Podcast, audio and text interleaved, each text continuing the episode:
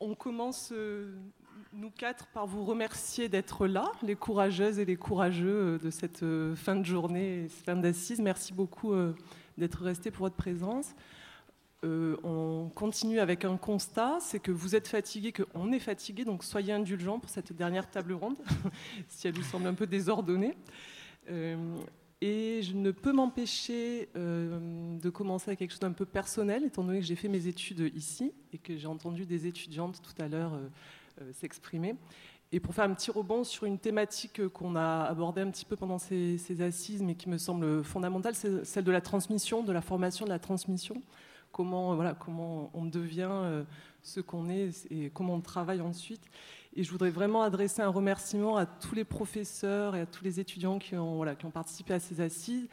Et on est quelques-uns à être passés par ici, à tous les professeurs qui nous ont euh, vraiment transmis euh, une, envie de, faire et d'être dans le monde, en fait, voilà, qui nous ont vraiment euh, transmis ça. Donc merci beaucoup à eux, à toute cette génération de professeurs, et bon courage à toutes les étudiants et les étudiants aussi pour la suite. Voilà. Euh, j'enchaîne aussi, avant qu'on aborde le sujet, avec, euh, Sophie l'a évoqué euh, hier dans, sa présentation, avec une, je, me décale un petit peu, donc moi je suis directrice de, je le francise, l'Alliance internationale des éditeurs indépendants, qui est un collectif qui réunit 800 maisons d'édition dans 57 pays dans le monde, des maisons d'édition indépendantes, mais aussi des collectifs nationaux régionaux d'éditeurs indépendants et d'éditrices indépendantes. Et euh, je, reviens sur cette notion de bibliodiversité qui a été euh, largement euh, utilisée pendant ces deux jours et depuis des années en France et ailleurs pour vous dire d'où vient cette, notion-là, parce que c'est important de savoir d'où viennent les mots. C'est une notion qui a été inventée par des Chiliens, des, des, éditrices, des éditeurs chiliens dans les années 90. Je le dis pour inscrire aussi ce qui se passe ici dans un mouvement beaucoup plus large et long, que celui de ces assises, c'est-à-dire qu'il y a un mouvement international euh, de maisons d'édition indépendantes qui existe depuis euh, une trentaine d'années et qui défendent tout ce qui a été discuté ici aussi depuis des années, sur des enjeux absolument similaires à certains endroits, évidemment différents sur d'autres.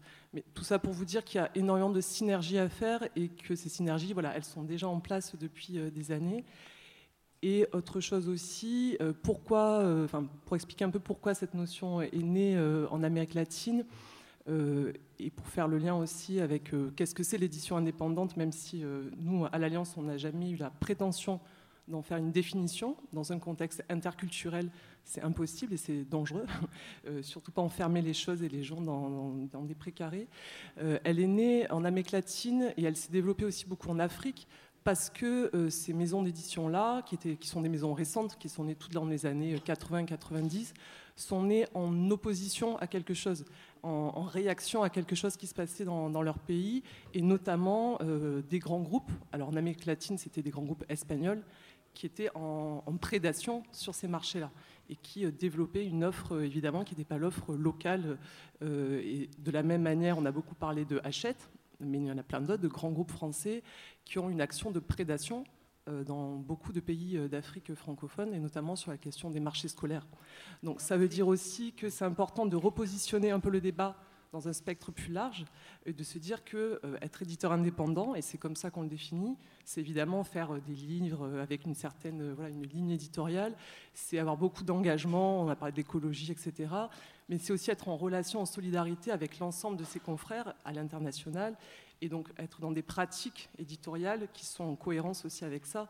On a beaucoup parlé de solidarité, euh, typiquement voilà, être beaucoup plus dans une démarche de coédition, de cession de droits que d'exportation de livres, et surtout replacer euh, les, maisons d'édition euh, pour qu'elles soient vraiment le centre de gravité de production dans leur pays. Et ça c'est très très important. Voilà, C'était pour un petit peu repositionner aussi les échanges, étant donné qu'on parlait de, de centre de périphérie, je faisais un petit déplacement vers l'international je reviens maintenant vers, euh, vers le, territoire vraiment et la France, et on pourra faire ces va-et-vient euh, régulièrement pendant la table ronde, bien sûr.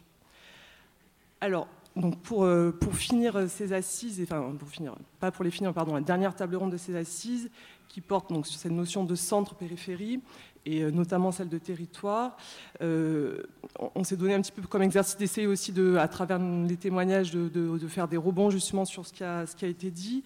Alors, avant de, vous présenter les, personnes qui vont intervenir et d'entendre leurs témoignages et leurs analyses, euh, je fais encore un, petit bond là vers le Québec cette fois-ci. Euh, donc en 2021, euh, donc l'Alliance organisait ses assises internationales de l'édition indépendante à Pampelune et un universitaire québécois, Julien Lefort-Favreau, qui est auteur d'un livre que je vous conseille qui s'appelle Le luxe de l'indépendance aux éditions Luxe, publié en 2021, disait la chose suivante, je le cite. Il disait L'indépendance n'est pas une secte au contour net et au code strict, elle est le nom d'un ensemble de solutions négociées en permanence à des fins pragmatiques, d'échanges constants entre les idées et le commerce, entre la pureté du ciel euh, des idées et le terrain concret des combats radicaux, entre l'esthétique, le politique et l'idéologique. Deux pôles s'opposent au sein même de l'édition indépendante, entre lesquels se déploie un spectre de positions négociées, souvent peu claires, qui bougent dans le temps et dans l'espace. Le pôle avant-gardiste, pour le dire simplement, vise à transformer le monde et l'édition. L'autre pôle, contre-hégémonique, aspire à remplacer le centre. Donc Marion, c'est avec toi qu'on va commencer euh, pour, interroger notamment un de, ces pôles, euh, le pôle que Julien Lefort-Favreau euh, nomme le contre-hégémonique, parlant d'une édition indépendante qui se construit par rapport en opposition à une édition dominante extrêmement concentré, financiarisé, comme on, comme on l'a vu.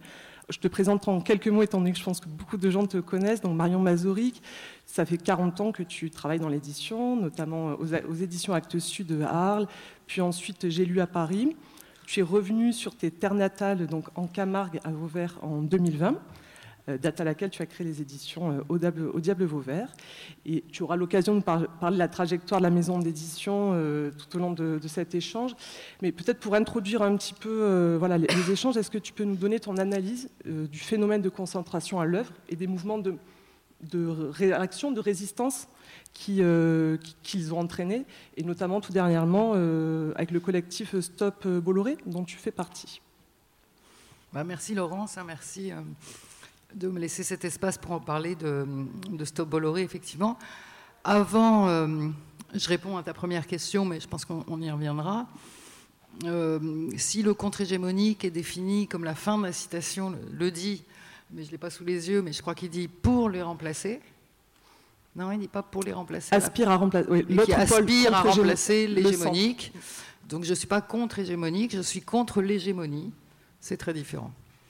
Voilà. Et donc, j'aspire absolument pas à remplacer Hachette. Déjà, j'ai assez de boulot avec le diable vert de m'attendre. Et en plus, je ne sais pas porter le costume. J'ai envie de leur casser les genoux des fois. bon, bref. Donc, non. Euh, donc, mais ça, on en parlera après.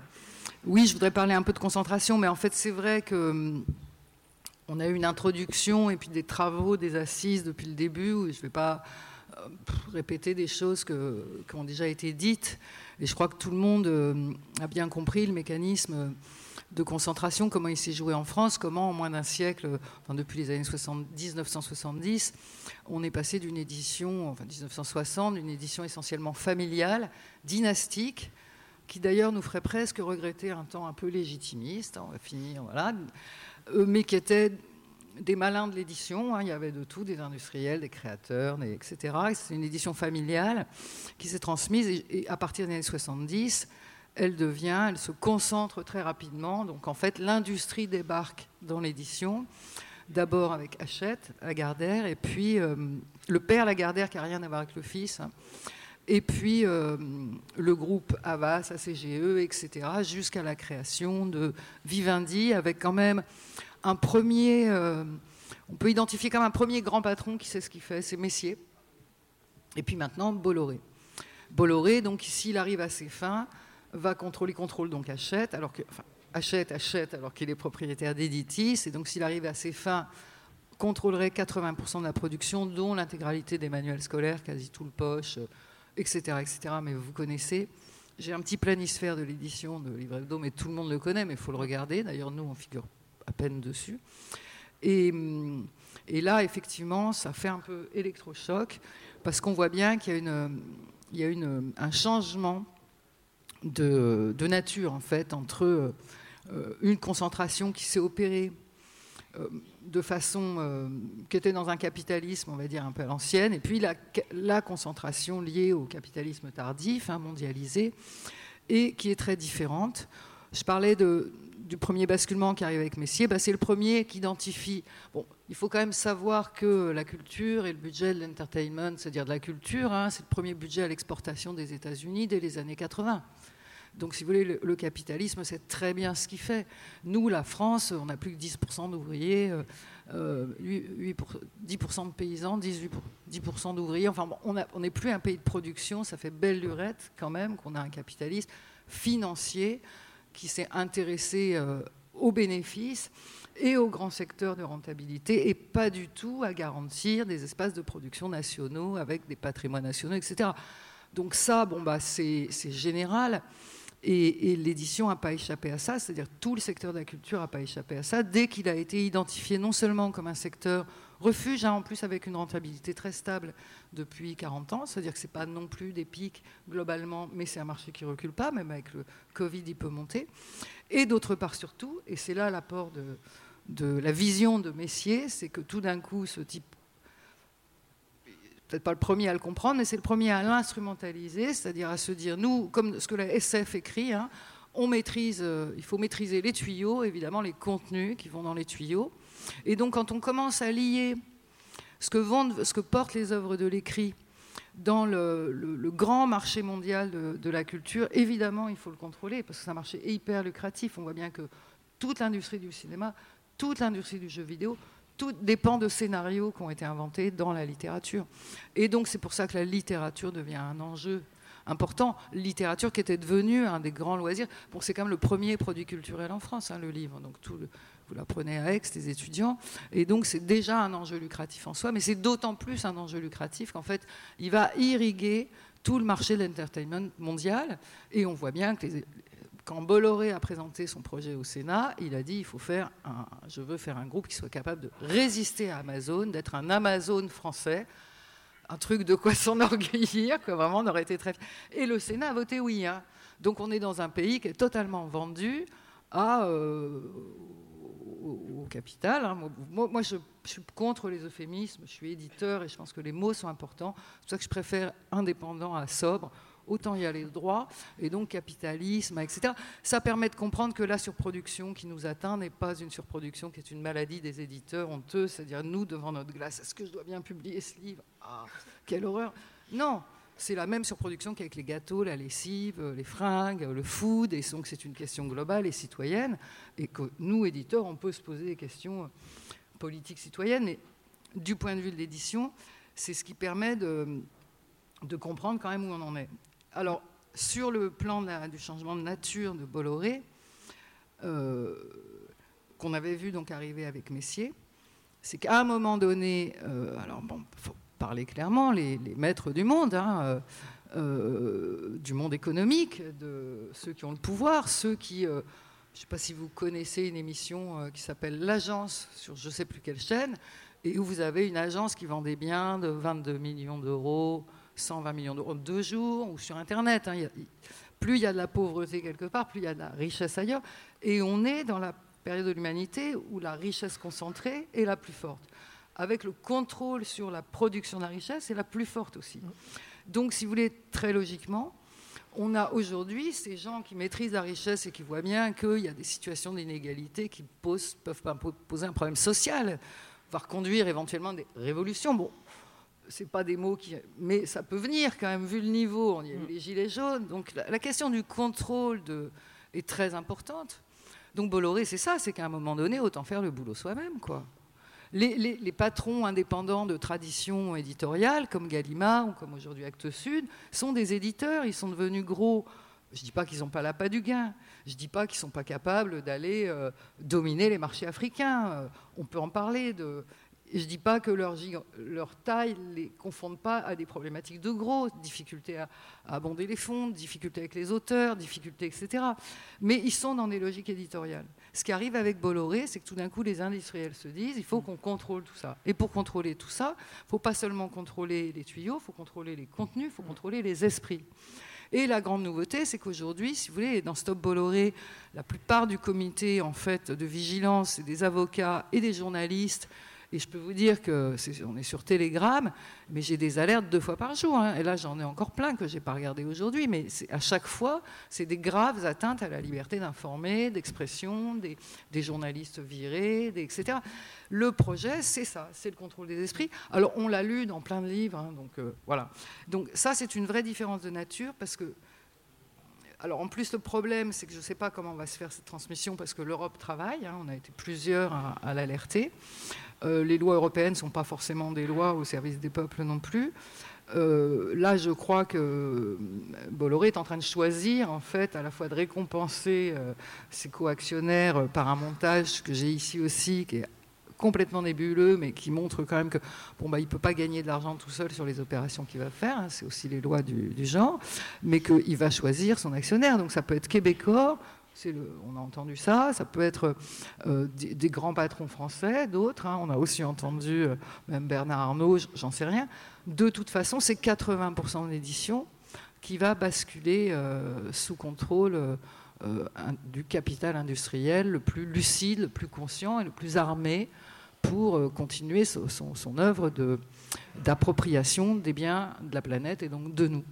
Et, ça, c'est une vraie différence de, nature qui est extrêmement dangereuse et, dont tous les éditeurs sont conscients, sachant qu'il bah, y a très peu d'éditeurs, en particulier dans l'édition euh, euh, nationale, qui ont pu s'engager parce qu'aujourd'hui, tout le monde dépend, y compris par les diffuseurs, de. Enfin, beaucoup dépendent. Et dans les métiers, un jeune éditeur aujourd'hui. Euh, il a le choix entre créer une maison, être pauvre et, toute sa vie comme nous, et, trimard, ou alors euh, bah, travailler, faire une carrière, il va être chez Bolloré, donc, donc, donc il dit plus rien. Donc il y, a un vrai euh, problème. Je voudrais dire qu'il y a une autre ligne Encore plus une discrète, mais il y a une autre ligne plus discrète de concentration qui nous concerne tous, et sur laquelle là on, peut vraiment résister, indépendamment de la résistance citoyenne à Bolloré, mmh. c'est celle qui vient par transmission. Et ça, c'est quelque chose que quand on crée une maison, dans la. Bon, à la fois, c'est des métiers d'ego, les métiers du livre, c'est vrai. Donc, dans l'ivresse de soi, quand on crée une maison, en plus, on fait un acte de défi, de résistance, c'est beau, c'est magnifique. Et donc, on pense tout simplement pas au moment où on sera plus là, soit par mort, soit par retraite. Euh, voilà, il y en a beaucoup qui meurent au front, hein, parce qu'ils n'arrivent pas à prendre leur retraite ou ils meurent prématurément. Mais bon, voilà, donc à un moment donné, on va avoir, après 20 ans, si on survit, alors, euh, si on survit, euh, à l'époque de Jean-Marie Bouvet, qui a créé la formation d'édition à Aix, et qui est le premier qui a vu l'édition dans les années 80 se concentrer et qui a tout raconté sur ce qui se passait, et tout ce que je vous dis là, c'est lui qui me l'a appris à l'école il y a 40 ans, donc on le savait. Hein.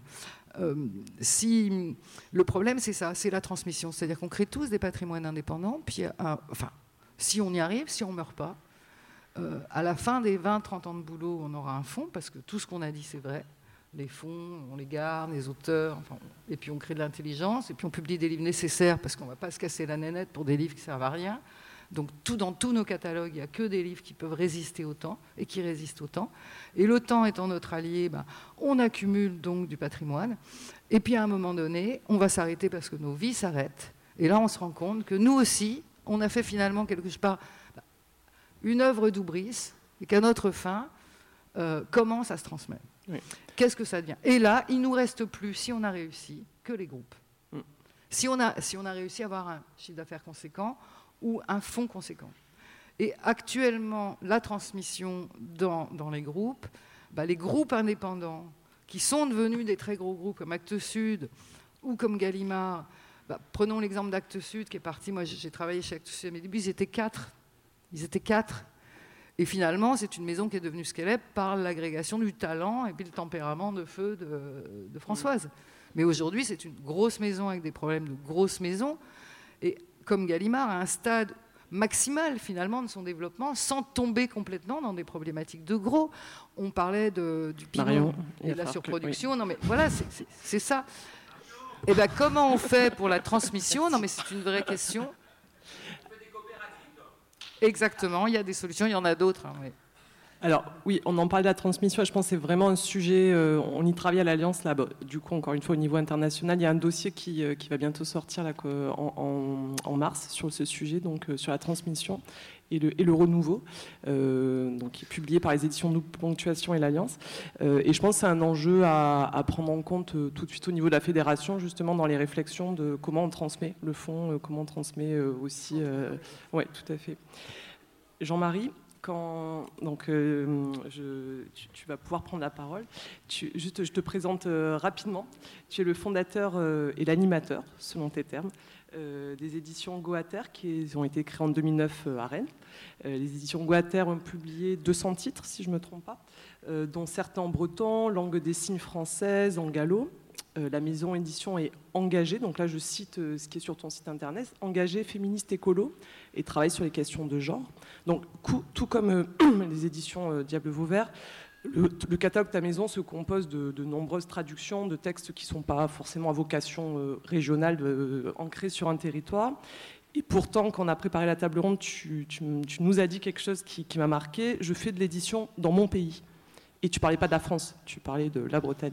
Donc qu'est-ce que, qu'est-ce que ça veut dire? Est-ce que tu peux nous expliquer ça, justement dans cette notion de centre-périphérie Est-ce que tu peux nous, développer ça? Bah, en, travaillant, euh, donc merci de l'accueil en tout cas, et puis euh, félicitations à toutes les personnes qui ont œuvré pour euh, ces assises, ces, deux jours de, intenses et, passionnants. Donc c'est, c'est, magnifique. Quand effectivement la question du centre et de la périphérie, c'est une vraie problématique. C'est vrai que moi j'édite en Bretagne et je ne pourrais pas éditer ailleurs. Moi je m'inscris dans mon paysage éditorial, qui est celui de l'histoire de, l'édition en Bretagne. Euh, mes références, c'est Calligramme, c'est En Erré, c'est euh, ce type de choses. Euh, évidemment, je suis rattaché d'un point de vue linguistique à la langue française en partie, sur une partie du catalogue. Et là, du coup, on a parlé tout à l'heure aussi des, des, liens sur l'histoire de l'édition critique ou un peu engagée. donc là aussi, c'est une famille que j'aime aussi. mais le territoire est pour moi quelque chose d'essentiel. Euh, on ne publie pas euh, la même chose quand on est euh, en Bretagne que quand on est à Marseille ou à Vauvert. ça paraît logique, mais en fait, ce n'est pas forcément évident pour tout le monde. si vous promenez dans les rues, en fait, alors c'est vrai que l'édition est très auto-centrée, hyper centralisée, hyper, hyper concentrée, à la fois d'un point de vue capitalistique, au niveau du capital culturel, au niveau linguistique. Et en fait, ça, crée des, des, perturbations. Alors, si vous promenez dans les rues de Dex, vous avez en fait les noms de rues il y a une plaque bilingue, vous avez en fait une plaque aussi en provençal. Euh, est-ce que vous avez vu un livre en provençal aujourd'hui ou hier euh, et une librairie qui aurait des livres en provençal? En fait, quasiment pas. la place des langues, des territoires, des langues minoritaires, des langues régionales en France, elle est toute petite, elle est hyper minorisée. et en fait, toutes les langues qui sont, qui sont utilisées dans les territoires d'outre-mer, dans les régions françaises, elles sont euh, très sous-évalué et, euh, euh, en fait on subit une, domination supplémentaire. ce qu'il faut voir par exemple le breton, on publie 70 livres en breton chaque année. 70 livres par rapport aux 70 000 livres en français, dont on fait, enfin 70 000 livres publiés chaque année en France, dont vous avez 70 livres en breton, c'est 0,1% de la production éditoriale française. Et si on cumule disons, le corse, euh, le breton, le provençal, euh, etc., je pense qu'on ne doit pas dépasser 0,2 euh, ou 0,3 en occitan. en fait, c'est une production éditoriale très très faible. et je ne vous raconte pas la place de, ce type de livre dans les bibliothèques, mm. qui est encore vraiment un pot de chagrin. Et, comme on est très autocentré, en fait, on ne parle pas trop de ça. On parle pas. et pourtant, bah, du, fait qu'on soit dans des, des régions, fait qu'on prend ça en compte quand même. Nous, on voit ça. Mais alors à Paris, euh, je ne pense pas qu'ils voient ça. Euh. C'est dommage que le CNL soit pas là, parce qu'en fait, euh, il suffit de regarder comme leurs chiffres de 2021, puisque effectivement, ils sortent un bilan. On regarde quelles sont leurs aides, les aides accordées au territoire en dehors de l'île de France. C'est-à-dire que sur l'ensemble des aides, hein, librairie, bibliothèque, manifestations littéraires et éditions, 46% des aides sont données à la région d'Île-de-France, dont Paris. 46%. Et si on regarde juste la catégorie de l'aide à l'édition, vous regarderez, c'est plus de 70% des aides sont pour euh, la région Île-de-France, dont Paris. 70%. C'est-à-dire que les 12 autres régions, les, territoires d'outre-mer, tout ça, euh, c'est 30%. Et ça, si ce n'est pas l'hyperconcentration et en fait de la dominance, en fait, hein, dominance culturelle, euh, ben, à une époque on parlait de colonisation, hein, clairement. Euh, je pense que ça nous a interdit, d'ailleurs, il y a eu quand même tout un travail qui fait nous imposer une langue, une pensée, un univers. Et je crois qu'il faut quand même résister à cette question-là. Alors je voulais quand même parler justement euh, de l'histoire des politiques culturelles. Souvent, on fait référence à l'histoire des politiques culturelles avec euh, euh, ce qu'on a appelé la déconcentration sous Malraux, déconcentration de la culture, suivi après avec Jacques Lang de la démocratisation de la culture. Et puis aujourd'hui, on essaye d'aller un petit peu sur les politiques culturelles, sur les droits culturels, sur la diversité culturelle ou les droits culturels. Je pense que dans l'univers du livre, eh bien, on n'a eu aucune des trois, ni déconcentration ni euh, comment, démocratisation, et encore moins droit culturel et diversité culturelle. Merci Jean-Marie. Esther, on va donc on a essayé de faire une un peu, ça se, comprend peut-être pas trop, mais une logique entonnoir. c'est peut-être pas très visible là à nous entendre, mais ou entendable, mais c'était l'idée. Euh, à, la fin, vous allez comprendre. Euh, donc Esther, toi, tu, as été présentée hier, je, te représente très rapidement. Donc, tu travailles dans la communication et tu as créé en 2012 euh, Sol euh, Ilouné euh, Édition maison d'édition spécialisée vraiment sur la publication d'auteurs et autrices espagnoles contemporains. Tu as repris en 2019 les éditions Les Monédières, euh, qui est une édition généraliste, maison d'édition généraliste que tu développes, et depuis Limoges. Euh, et, euh, et, tu nous disais justement qu'on préparait la table ronde que toi tu avais cette volonté de faire rayonner au niveau national cette maison d'édition que tu trouves un peu trop cantonné, notamment dans les librairies, au, rayon régionaliste, voilà, un peu trop étiqueté régionaliste. Donc, est-ce que tu peux, voilà, encore une fois, dans cette logique d'entonnoir, nous incarner un petit peu plus ça au concret? Qu'est-ce que ça veut dire être, être cantonné au voilà, éditeur régionaliste et quelle est ta stratégie euh, pour justement essayer de euh, te déployer au niveau national? Euh, Alors, je vais essayer de structurer ma pensée. Euh, en fait, ma stratégie aujourd'hui, c'est euh, vraiment me tourner vers ce pourquoi j'ai créé la maison d'édition donc en 2012 euh, Solid Lune, parce que c'était les lecteurs. En fait, pour moi, il y avait des textes qui, que je lisais en espagnol et il fallait, il fallait pour moi, c'était une évidence, il fallait que ce soit accessible aussi en France. Il faut Oui. Et parce qu'en fait, en reprenant les monédières, alors le parcours des monédières, il est différent parce que c'était une maison d'édition régionaliste euh, qui voulait rester, enfin, avec la volonté de rester dans la région. Et il m'arrivait des choses paradoxales, donc j'ai tout restructuré euh, en commençant par la charte graphique, euh, définition des collections, etc., dont une collection terroir, patrimoine culturel, etc. Donc ça c'est très bien. Mais par contre, alors il y avait deux choses qui m'arrivaient. C'était, mais un, soit j'étais, que ce soit roman historique, roman terroir, ou euh, patrimoine culturel, c'était euh, le rayon euh, régionaliste. Et soit autre chose, c'était d'aller chez des libraires pour présenter des collections, des libraires indépendants. Donc on présentait, et pas dans mon territoire, donc on présentait des collections plus nationales. Et ils ne voulaient que du régionalisme du terroir. Bon, bon c'était un peu contradictoire. Et puis j'étais contente l'autre jour parce que euh, Jean-Marie euh, a dit un truc très important. et moi, je, pensais, moi, que j'étais parano, en fait, parce qu'il disait euh, que si on ne publie pas à Paris, c'est qu'on ne fait pas des livres bien. Enfin, quels sont les problèmes Il y a une chose, je pense, que parce qu'on est des professionnels, qu'on voit les choses comme ça. Et je pense que finalement, les lecteurs, en fait, ils s'en foutent. D'où est la maison d'édition. Souvent, euh, ils ne connaissent pas, ou alors sauf euh, des, maisons d'édition qui sont historiques ou très grosses, etc. Et, parce que pour moi, le code postal d'une maison d'édition ne garantit pas la qualité d'un texte, en fait.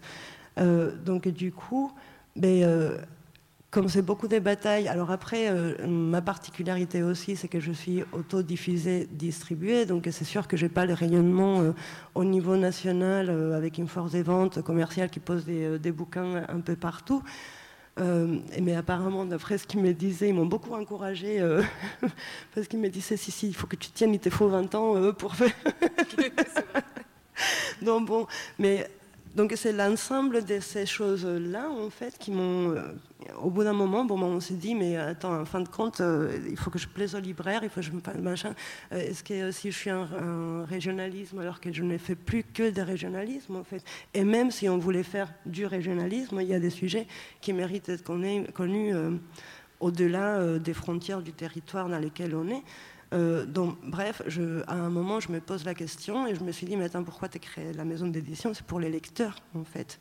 Donc maintenant, je me recentre plus euh, les stratégies. Alors attends, euh, après, j'ai pas une stratégie concrète, mais j'essaye de me détacher de ces regards professionnels pour finalement me dire, attends, cocotte, c'est quand même toi qui te lèves à 4h ou 5h du matin parce qu'il faut finir, parce qu'il faut faire ci, parce qu'il faut faire ça etc. Et puis euh, on est soumis quelque part au regard euh, des autres professionnels, des autres maillons de la chaîne du livre, que j'appelle sacro-sainte chaîne du livre, parce que moi je ne me reconnais pas du tout là-dedans. Je ne suis pas dans une industrie, en fait. Je ne veux pas y être. Et ça aussi, enfin, quand on. Alors, je vais extrapoler complètement, hein, mais. Ah, allons-y, là, oui. mais parce que euh, dans cette chaîne du livre, en fait, il y a des choix qui sont faits euh, ça va faire le lien avec la fin, mais vous comprendrez après. Mais parce que parfois on ne veut pas grossir, parfois on ne veut pas être gros, parfois on, peut juste travailler. Euh, ben, je sais pas, je pense à, des maisons d'édition qui font un travail artisanal, et, euh, et, voilà, ça va très bien en fait. Peut-être dans, l'ordre, Marion, je change un peu l'ordre, mais vu que tu parles d'artisanal et, du coup que tu recentres un peu sur le local, la relation au lecteur aussi, la relation aux, libraires. Je te redonne la, parole, Jean-Marie. Euh, c'est des choses, quelque chose qui a été évoqué plusieurs fois, euh, cette notion-là de, local, d'artisanat. Et, toi, tu parlais de cette notion de court-circuit. Euh, est-ce que tu peux justement expliquer ce que ça veut dire être hors, hors de Paris, clairement, et d'être en, en, philosophie aussi dans une pratique de court-circuit Qu'est-ce que ça veut dire? Alors court-circuit et, circuit court. Et circuit court. Euh, ah oui, pardon, c'est un complètement lapsus. Mais les deux sont intéressants. Désolé. les deux, les deux Vous avez dit qu'on était fatigué. Mais euh, comment bah, je, je, bassine un peu mes camarades de la Fédération des éditions indépendantes avec ce genre de, concept. Mais en fait, c'est vrai que le circuit court, ça existe euh, dans d'autres domaines, hein, c'est-à-dire que notamment dans l'alimentaire. Et, et, je crois que de travailler à à la mise en place d'un circuit court du livre.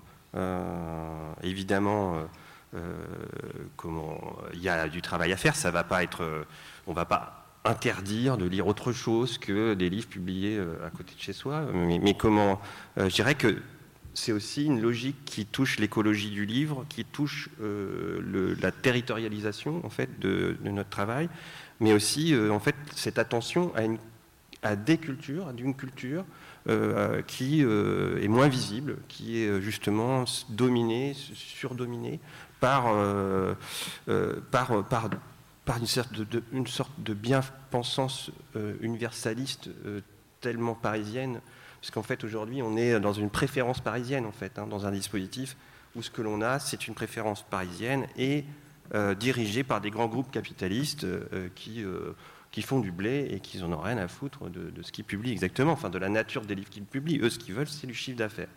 Donc, euh, ce travail sur un circuit court, euh, je pense que ça pourrait faire l'objet d'élaboration. On a parlé tout à l'heure d'écologie du livre. On a parlé, euh, en fait, de. alors, il peut y avoir euh, des remarques très vite, euh, puisque certains vont euh, attaquer là-dessus, mais aussi bien, de la même façon, on mange pas, on mange pas forcément des bananes ou des, comment, fraises en hiver. De la même façon, je pense qu'il y a quand même quelque chose à faire.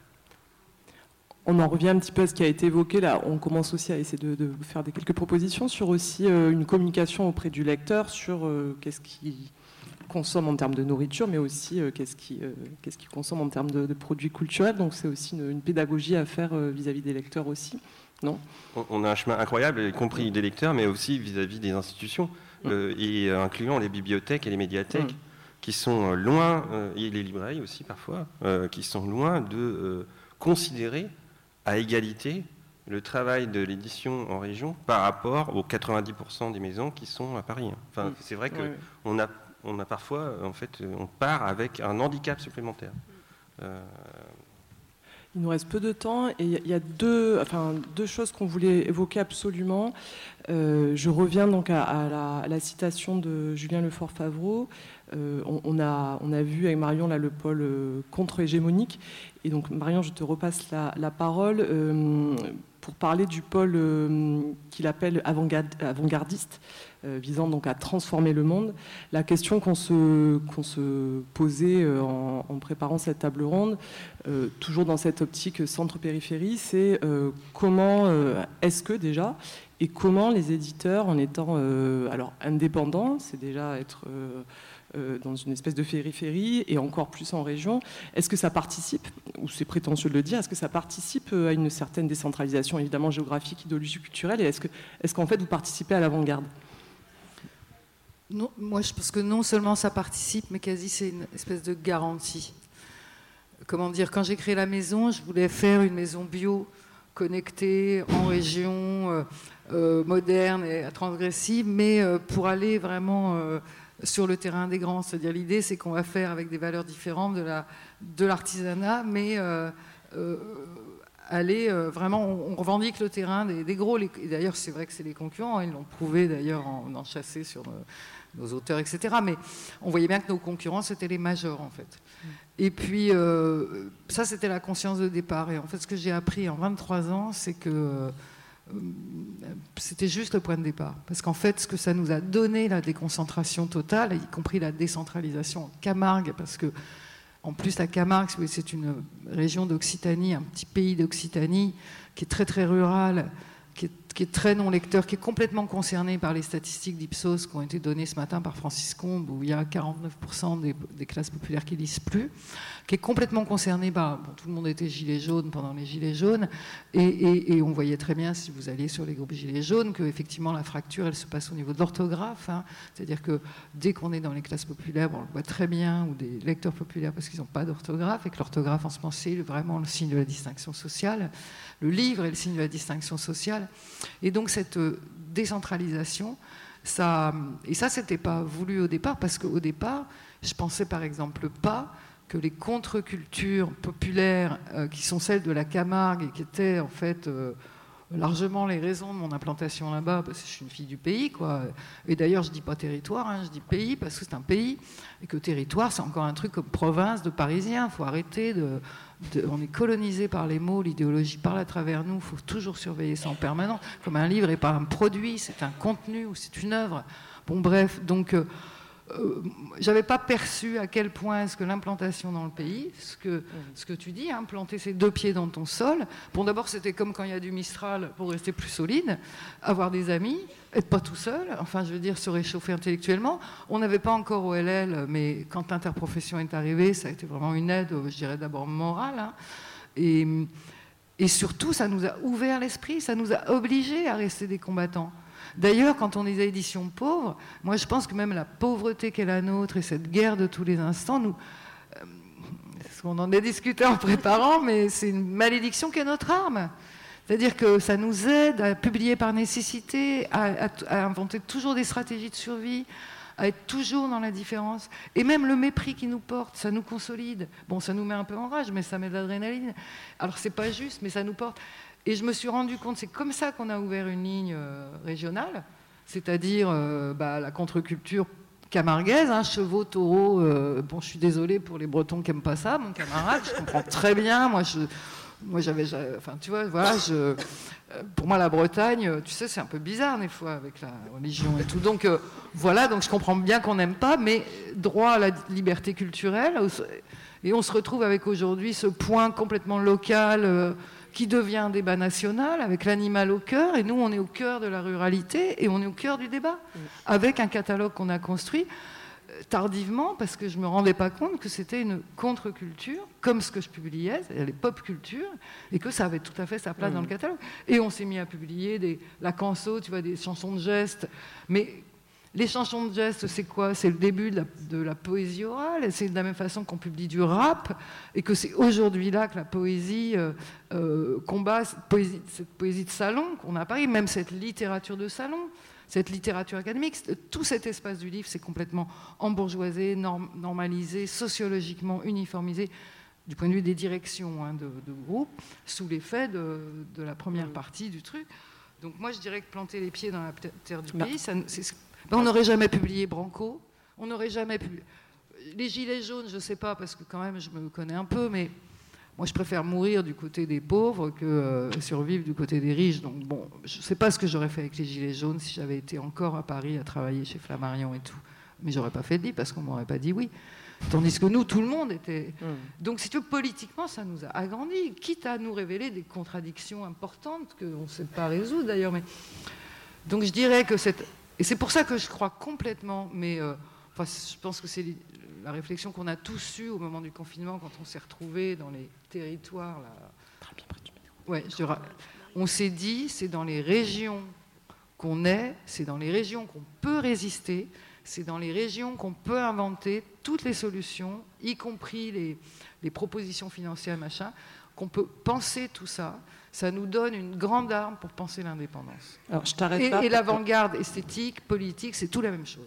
Je t'arrête là parce que ça fait une très bonne transition vers le dernier point euh, qui fait aussi transition vers les conclusions. Et euh, Esther, on va te, laisser euh, le fin mot là-dessus, sur le rôle justement des associations. Tu le disais, Marion, c'est important d'être sur ces terres à plusieurs, qu'on se réchauffe. Et l'importance des, des, associations en région, en territoire, euh, en terres euh, différentes. Euh, Esther, tu, es aussi, donc je n'ai pas donné cette casquette-là, mais tu es aussi présidente de l'association des, éditeurs en Nouvelle-Aquitaine. Et, donc l'association, l'ALCA, est membre de la, de la, fédération. Est-ce que tu peux nous expliquer ou témoigner de l'importance en fait, de ces collectifs-là et de ce que, vous, espérez aussi au sein de la, la fédération et, pour donner un petit peu le mot à la fin et peut-être laisser quelques personnes réagir ensuite. Oui, c'est l'ANA qui fait euh, partie euh, excuse-moi, excuse de la fédération, de cas c'est l'agence. Euh, c'était quoi la question? Oui, pardon. Et eh bien finalement, c'est qu'en fait, c'est, c'est la seule chose qu'on peut faire, c'est de la faire ensemble, en fait. Parce que peut-être que dans nos, dans nos régions, on est on est euh, un peu plus isolé, on euh, mais même, enfin, on n'a pas la visibilité, on n'est pas des grands groupes, etc. Donc, du coup, eh bien, on n'a pas la même marge de manœuvre, on n'a pas, euh, on porte pas la, parole aussi haute. Et en fait, ce qui a été bien, surtout avec, parce que la, la s'est créée à peu près au même moment que la fédération, tout s'est fait à la suite.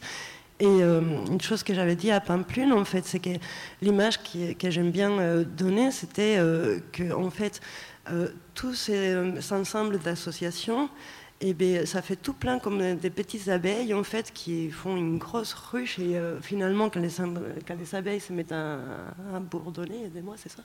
Ben, finalement, ça fait du bruit et, c'est ça qu'on a vu et c'est ça qu'on est en train de voir à la FEDE, FEDI. Euh, ça fait quoi? Ça fait pas longtemps, ça fait un an, un an et demi. Au début, euh, c'était très dur. On sortait les, euh, bâtons de pèlerin et on allait évangéliser, et j'utilise les mots volontairement.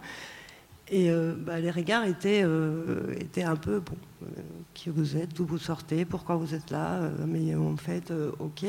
Et, mais voilà, et puis aujourd'hui, bah, finalement, on a montré qu'ensemble, on avait tous raison euh, d'avoir fait ça, en fait. Mais c'est parce qu'on l'a fait ensemble qu'on a pu les faire.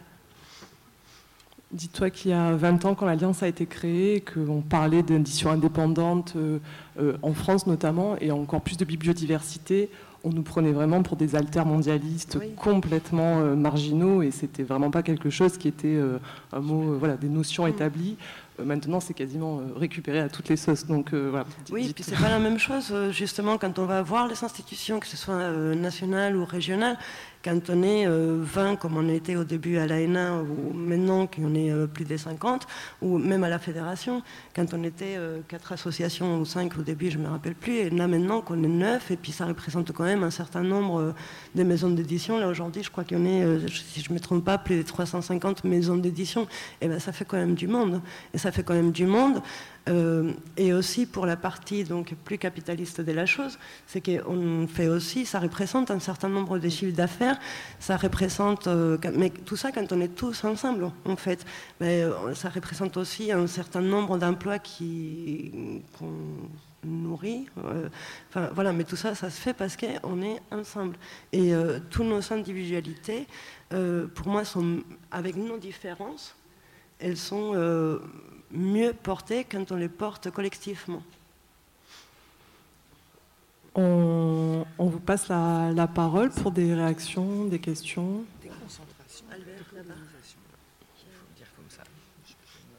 Alors Albert, et puis il y avait un monsieur là-haut aussi. Merci, ah, c'est du miel à nos oreilles tout ça. Euh, je voulais juste revenir sur la, notion de la transmission du patrimoine euh, évoquée par, euh, Marion au, début.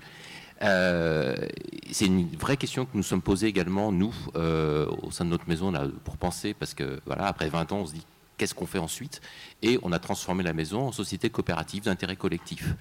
Et en réfléchissant à ça, on s'est dit, mais oui, c'est une bonne manière de penser la suite du projet de manière à ce que ça devienne, euh, que ça sorte en fait de notre propre, euh, notre propre projet et que si le projet a une vocation à perdurer, ça sera à travers d'autres. Et en passant en société coopérative d'intérêt collectif, l'intérêt c'est que c'est d'intérêt collectif et on associe les auteurs-autrices, les lecteurs-lectrices, on associe les personnes qui travaillent au quotidien à la diffusion euh, et à la fabrication des œuvres. Voilà, c'était juste ça. Monsieur euh, tout là-haut.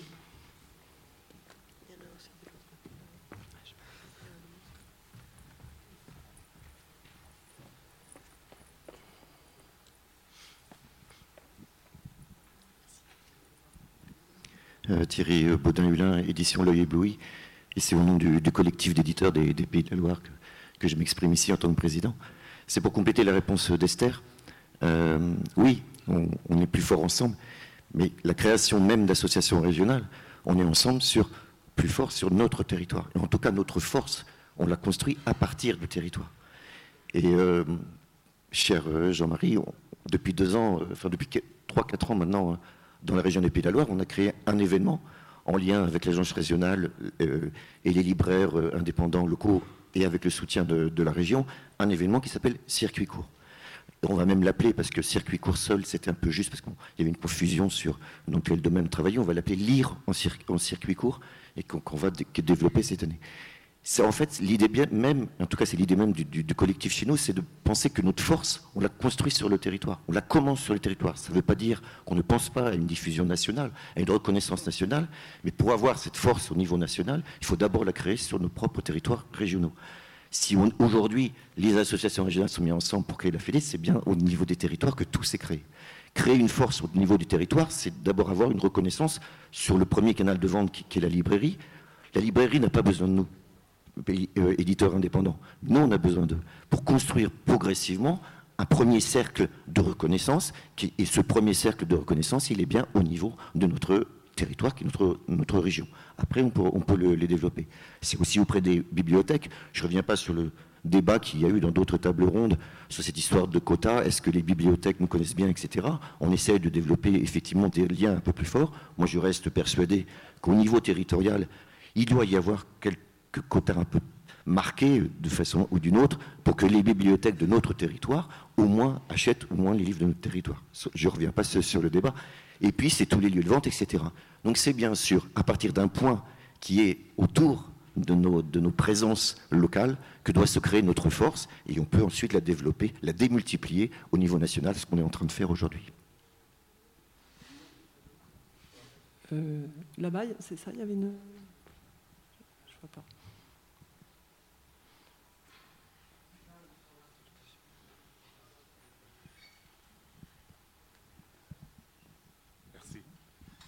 Oui, donc euh, Joël Lévesque à Contresens Édition. Alors je suis ravi d'entendre euh, ce que j'ai entendu ce soir, à la fois ce que vous venez de dire, ce que vous venez de dire aussi, votre détermination, et puis des mots qui ont résonné à mon oreille. Vous avez parlé de circuit court. Et circuit court, c'est vraiment ce qu'on a adopté, nous, dans cette maison d'édition, et c'est vraiment ce qui nous permet de vivre. Et en parlant de circuit court, je rebondis sur euh, ce qu'a dit Esther. Esther a, dit, a parlé de la sacro-sainte chaîne du livre. C'est vrai que quand on arrive dans cette institution, on dit qu'il faut absolument respecter la chaîne du livre. Cette chaîne du livre est une chaîne qui nous emprisonne, qui nous étouffe, parce qu'elle a été faite par les grands, par les grands groupes. Elle ne nous sert pas du tout. Je ne dis pas qu'il faut complètement la mettre de côté. Enfin, ce qu'il faut surtout mettre de côté, c'est le diffuseur euh, exclusif. Il faut aussi travailler avec les libraires, c'est ce qu'on fait, mais elle nous étouffe parce qu'elle est faite par les grands pour jouer dans la cour des grands, et nous, petits, quand on joue dans la cour des grands, on se casse la figure.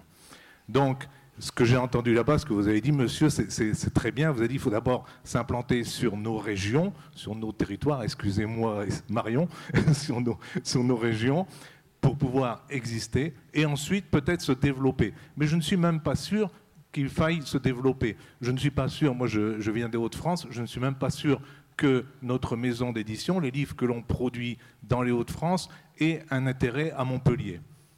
Comme les pommes, vous parliez des fruits et des légumes, c'est la même chose. Il y a plusieurs régions qui, mangent des pommes. Ben moi, je préfère manger une pomme près de chez moi qu'une pomme qui vient de l'autre bout de la France. C'est une logique absolument incroyable et euh, la culture peut prendre exemple sur l'agriculture. J'aimerais, et c'est très bien ce que vous faites, qu'au sein de la fédération, on, considère ça et qu'on travaille vraiment sur ce point-là. Merci beaucoup.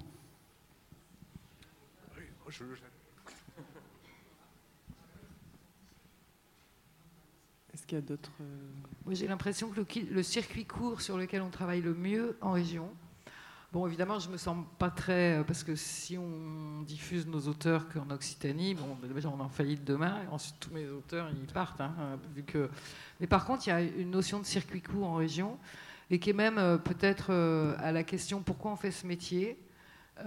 finalement, bon, construire, apporter une pierre à l'histoire littéraire, des choses comme ça, la liberté, la diversité, liberté de penser, tout ça, ça c'est la base.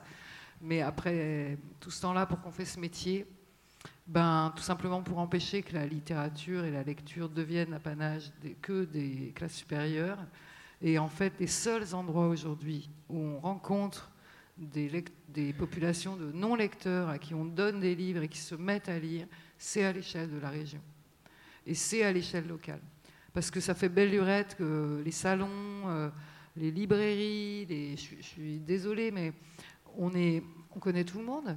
Moi, j'ai vu Pierre Bordage me dire, tu sais, Marion, les tournées librairies, euh, je les connais tous, et les lecteurs. Je les connais tous, alors maintenant, j'en ai un peu marre. Et effectivement, quand on regarde la sociologie, les fringues, la gueule, euh, la couleur de peau, euh, le mode d'expression des gens qui viennent dans les rencontres du livre, c'est vrai qu'il faut peut-être sortir du carré un peu plus. C'est que des gens qui lisent déjà dans cette population qui se concentre. Alors que quand on est en région, là, on amène des livres euh, sur des sujets, que ce soit la cuisine, euh, n'importe quoi, qui concerne les vies des gens, et on fait lire des non-lecteurs, et on leur redonne une conscience culturelle de leurs actions. Et là, je me dis, on sert vraiment à quelque chose. Voilà. On, finit sur ces, ces, jolies paroles. Je profite d'avoir le micro et puis après j'arrête pour vraiment remercier très très chaleureusement toutes les personnes qui ont euh, organisé, soutenu ces assises euh, et, j'invite vraiment la fédération à ce qu'il y ait des synergies avec les mouvements existants euh, pour donner un peu de respiration, une perspective aussi, avec, euh, notamment l'Alliance, avec grand plaisir. Voilà. Merci beaucoup.